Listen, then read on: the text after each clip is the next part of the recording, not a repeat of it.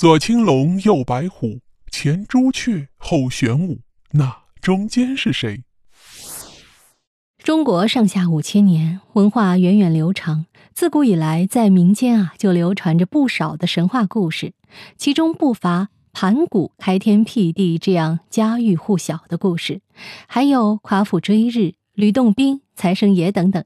本期呢要介绍的是神话故事的四大神兽。古代的中国四大神兽分别指的是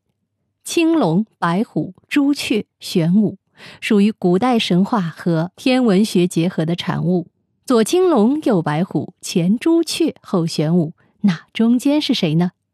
首先，四兽融入了五行和方位，以不同颜色代表：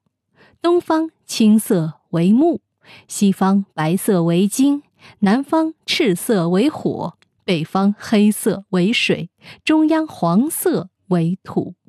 五行中还有一个土，但是在神话中，黄龙也就是五行中的土了。但它却并不是守护神，而是在上古时期，皇帝为了压制这四大神兽的最大神兽了。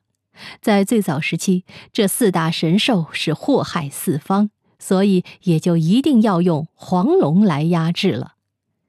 淮南子》里提到过，黄龙是四方神兽的中央之首，白虎是战神、杀伐之神，朱雀在中国传统文化中是四象之一，玄武是一种由龟和蛇组合成的一种灵物，青龙源于上古星宿崇拜，也就是龙，所以呀，这个中间的神兽就是黄龙。都说我们炎黄子孙是龙的传人，那么居中的这个黄龙，足可见其地位之尊贵。好，密室里的故事，探寻时光深处的传奇，下期咱继续揭秘。